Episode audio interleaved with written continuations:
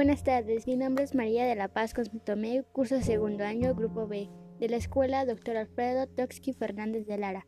El día de hoy voy a leer 20.000 lenguas de viaje submarino.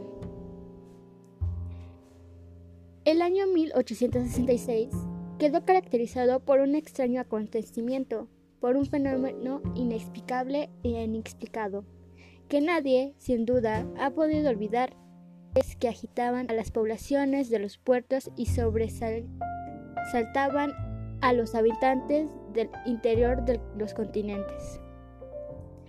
El misterioso fenómeno sustituto una partícula emocional entre los hombres del mar, negociantes, armadores, capitanes de barcos de Europa y América, oficiales de la Marina de Guerra, de todos los países y tras ellos los gobiernos de diferentes estados de los dos continentes manifestaron la mayor preocupación por el hecho.